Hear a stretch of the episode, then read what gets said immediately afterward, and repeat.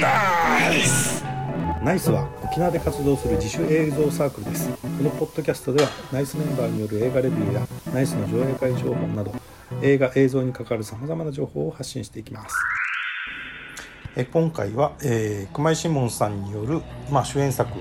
言っていいのかな「えー、追悼のざわめき」という作品についていろいろ伺いますえっと、追悼のざわめきの話を聞きたいんですけど、え追悼のざわめきって多分全国のビデオレンタルショップでもある程度見れると思うんですよ、ありますね、まあ、まずい。つ頃の作品？あれはできたのは公開したのは80えっ、とね8年だったんじゃないかははは。超アングラじゃないですか。なそうですよもうアングラ中のアングラじゃないですか。そうですよそれそれはもう、まああの主役クラスで参加されてるわけですけど、はい。もう参加する時から、はい。あこれアングラだって感じ。うんまあ当時ねあの日本維新派っていうまあケナヤマさんと唐十郎がいてでさらに関関西の松本幸吉っていう人がまあ、そこのもう本当に日本を背負って立つようなアングラ劇団にいたもんだからああ似たような人が集まってやってんだなと思って。なんか絶対関係者だと思ってね僕は。であいいですよ。まあ維新派でやるみたいな感じでやりますよみたいな感じで。あ維新派の映画なの？違う。そう思ってたらうん。実は全く関係なくてこんなこんななんかえぐい感覚の人たちが全く別にもいたんだなっていう後で知っててそれ。全く関係なかったんですうん。たまたまなんか美術のことで維新派にあのこういうものをちょっと作ってもらえませんかみたいな。まあ大阪でねロケだったんで東京から来たチームですよ。で、まあ、維新派であの芸術あの美術の方やってもらっててそれでえっ、とね聞くところによるとその僕がやったその役っていうのはもう東京の役者で実際に高校生がなんかやることになってたらしいんだけどなんか途中で逃げたらしい。まあ。逃げるよな、ね、あの作品ちょっともう考えたんでしょうね。やっぱり俺嫌だって。それで誰かおれへんかっていう時に「もしもええんちゃうか」って言われてで俺も何にも聞かされずなんか探してるみたいで「お前ちょっと会うてみい」で監督と会ってどんな作品かも全然ほとんど知らずにただ坊主になります。あ坊主はもう一心派でやってますから、まあ、大丈夫です。みたいなそれでもう本当にほとんど何も知らずにな あやってもらいますみたいな感じで。でやったのがきっかけですよね。あのそれこそ、まあ、シモンさんは妹に恋する役ですよね。はいはい。ねでも一番ショッキングなのはやっぱり小人の兄弟。あ要は当時多分小人を小人のまま出すとか、はい。あと小人が善人じゃないとかっていうのが多分許されないだろうっていう中であえて作ってるじゃないですか、それは監督の意図なんですよね。あのまあね松井さんの思いをね僕はちゃんと言い切れるとは思えないけどまあやっぱりあの作品って社会にあふれるあらゆるタブーが詰まってるんですよ。そうかタブーを詰めようっていう意図の映画なんだ、ねだからその障害者その骨董症の人たちがいてでさらにそれが近親相関をするとかね。で嫌なやつなのこの人があの障害者が嫌なやつっていう映画って最近最近だよね。あのななんかで見たけど、まあ、嫌っていうかさ要するにあの障害者だからなんか割と、えーまあ清く正しくじゃないけどその人間く臭さっていうかさその何障害者の人はいいいい人だみたいなことではないですよね。だからやっぱみんなと同じくあのこうなんていうんだろう、えーまあどす黒い部どす黒いまでは言わないけどちょっとこうずるいとことかあとは、相当嫌なやつでしたね。映画の中出てくるのはね、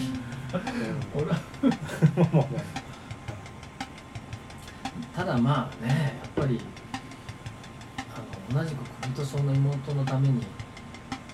あこれバレしバレしちゃっていいの？まあまあいいんじゃないですか、はい、あのストーリーの話じゃないもんねあの映画ね。あのまあまあね。だから結局誕生日に毎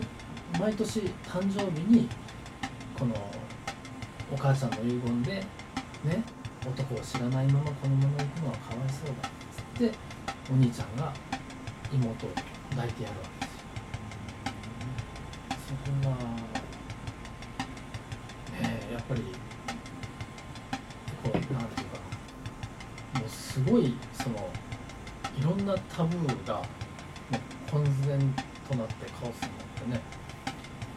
で最終的には、そのあでもあんまり言っちゃうとつまんないから。まあまあまあ。まあすごいことになるわけですけど。はいじゃあ次の質問 まあまあまああのえっ、と個人的な感想としては嫌な映画だなっていう感じで、でもあれだけ嫌な映画って珍しいなっていうのでまあまああのなんだろうなそういう文化ってあるじゃないですか。あの嫌な映画だからその嫌な映画の極北にいる映画だなという感じはあってあのまあぜひ見ていただきたい。なこのメンバーにはね見るんだよっていう話でした。そうになんかあの登場するシーンは僕はあの高校生の役でね坊主してで、えー小学校3年ぐらいの可愛い妹を連れてるんですよ。で、えーまあ、僕その他のところでなんかもううんゲロ吐いてみたりねなんかそういうあの小人症の人たちが出てきてあの、うん、倍とかリンとか持っとらんやろなとか言ってガハハとか言って笑ったりしてでまあそういうあとはその今ねもうなんかすごい問題になってるけど釜ヶ崎のドヤ狩りのあの不老者たちがこうまああのなんていうのいわゆる天然のエキストラってやつで映り込むわけです。まあ本当にあの僕がちょっとテストやってみようかっつってあの自転車乗っててバットを倒れるっていうシーンを撮るための1回目のねたった1回のテストであここで倒れてってゴローンってなっただけでべったりしょんべんの匂いがついたからね。この衣装に。そのぐらいまあすごい地域なわけよあの辺のアイリン地区っていうのは、もうしょんべんなんて当たり前みたいな。それでまあそんなところで繰り広げられる、えーなんだろうなえぐいシーンがいっぱいあるんだけどこのお兄ちゃんと妹が出てくるシーンは清涼剤のようにねスーッとこうなんかホッとするようなねそうかな。そうだったそうだったっけ？あれがすごく綺麗だっていう女性のファンがいっぱいいたんだ。よ思いますよ。ね。僕は思う本あすごい。僕は思う当でその綺麗な兄弟もそのストーリーあのおおじょこにまぶれてる進展していくにつれどんどん汚くなっていくあの後にえっとあのえっとほらあの殺人事件のあれ誰でしたっけ？眼鏡かけた宮崎。宮崎。あのあの事件があって、僕はやっていながらすごくねなんて予言的な映画を作ったんだろうっていう。時代が操作したもうなんかいや本当にあれがもし後だったら絶対こっから撮っただろうん。うパクっただろうって言われるところだけど。88年かなり時間かかっかかって公ます。開に行くまでだって僕が参加したの2年前の夏でで僕はその、えー、と86年その年の暮れに交通事故になって。1年そのそのね入院してる最中に夏にさあの暮れに事故にあってずっと入院してて。で夏になってで俺たまたまその神奈川に入院してたのその時でそしたら「あの石も元気か?」っていきなり電話がプロデューサーからあってそれであの「えなんで僕があのこっちに来てること知ってたんですか?」って「え今お前どこにいるの?」いや東京ですよ」それで「今度実は録音があるんだよ」え？あれもう流れたんちゃいますよ」とか言って「録音?」とか言って「うアフレコあるからちょっと来て」とか言われてまだ生きてたんやこの映画と思って。それがまあだからその次の夏。でずっと編集やってそのあくる年の春に今は亡き中野武蔵野ホールっていうそのねアート系のもうメッカみたいなそこで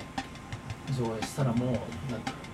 会見会会館以来の超前に記録を打ちたとい。う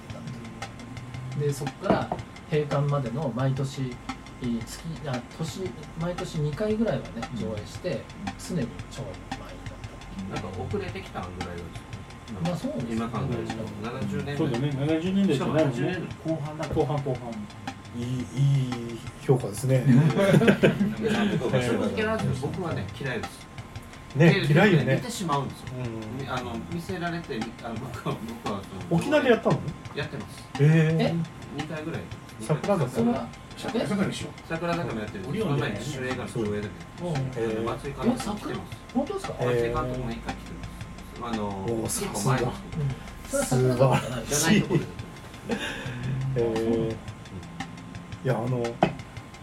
あの写真学校で先生をやっていてですね、うん。一回映画の授業をやってでアンダルシアの犬を見せたんですよあーであドドア玉で女の人の目を切るじゃないですか。あれで生徒たちから「なんて映画を見せるんだ」って怒られて。親今だったら親呼ばれますよね。だだからあのなんつうの映画の幅がすげえ狭まってるような気がする中でこんな嫌な映画があるっていう あの追悼の話をですねぜ ぜひみんなに見てほしいっていうか嫌な映画っていうジャンルがあるんだよっていう。確かにね。嫌な映画っていうのはあるでしょ。要するに感度が強い人には強い80から90年代悪趣味とかなんかそういうところにフリップスとかあのテント危ない。嫌なことに意味があるよね。そうそうエルトポとかそうあってリバインとかもね。そうそうあのリバインのうんこ食う。みたいなやつとにかく悪魔のの悪魔の独特青性も年全部そうだよ結果が世の中に対抗できるかの映画が使われてたというっていう吐きだめ吐きだめの悪魔とかあったじゃない。あありましたジャンルがあるんだよっていうのがい今狭あのちょちょっとなんかシュリンクしてる気がするけどやがてまた復活する日が来るかもしれないなと。あの2016年にあのテレビ番組でそのおこおこあおこ怒り行われる俺そあの俺にもくれよっていうすごい変な、あのモキュメンタリーのテレビ番組テレビ東京でえあの伊藤沙莉とかあの出ててあの万引き家族のあの女の子が、あのがあのし司会というかキャスターでいろんな変な人がこだわりすぎてる人たちの話するけど半分モキュメンタリー松江哲明があの監督で。それで斎藤工が出てくる。うん。でこれも嘘なんだ斎藤拓映画好きの斎藤工氏が言われてかっこいいですねって言って斎藤工は映画大好きですってで僕はホームシアター持ってますって言って女の子キャーキャーしてじゃあ僕は本当に君たち好きな映画見せたいって言ってツイートもざわめき見せる素晴らしい。あのえ可愛い女の子2人がみんな真顔になる2時間真顔になる写真があってテレビ東京で、斎藤工には届いてるのでね斎藤工がいかにこの映画が素晴らしいかって話すけどみんななんかどう対応していいかわからない気まずくなる写真があって。最高だ。などうですか？そういうネタにも使われるるカルト映画ですよね。映画ファンってそっちだよなと資料の資料の盆踊りみたいなやつですかどんなにかっこいい男でもみたいなやつ映画ファンだはあとおかしちゃちゃんと話を面白くするためのそうそうそうあの当時テレビの業界の人たちにあったけどあれをビデオにしてね持ってったらまあ次から「お前こんなのに出てたの?」ってもう誰も使ってくれないのもう全然宣伝にならなかったから俺ほんとしばらくねあの DVD 発売するされるまでもう書かなかったの言わなかったの？プロフィールあえて。もう絶対あのなんか変なこと言われると思ってあの改めてこのメンバーで再評価してみてはいかがでしょうかっていう話でした、うん。はい、ぜぜひ見てみてください、はい、笑って見てますけどね。はい、はい。え僕らメンバーの中で、まあ、メジャー映画に出てメジャー映画メジャー映画、まあ、カルカルト映画ですけど、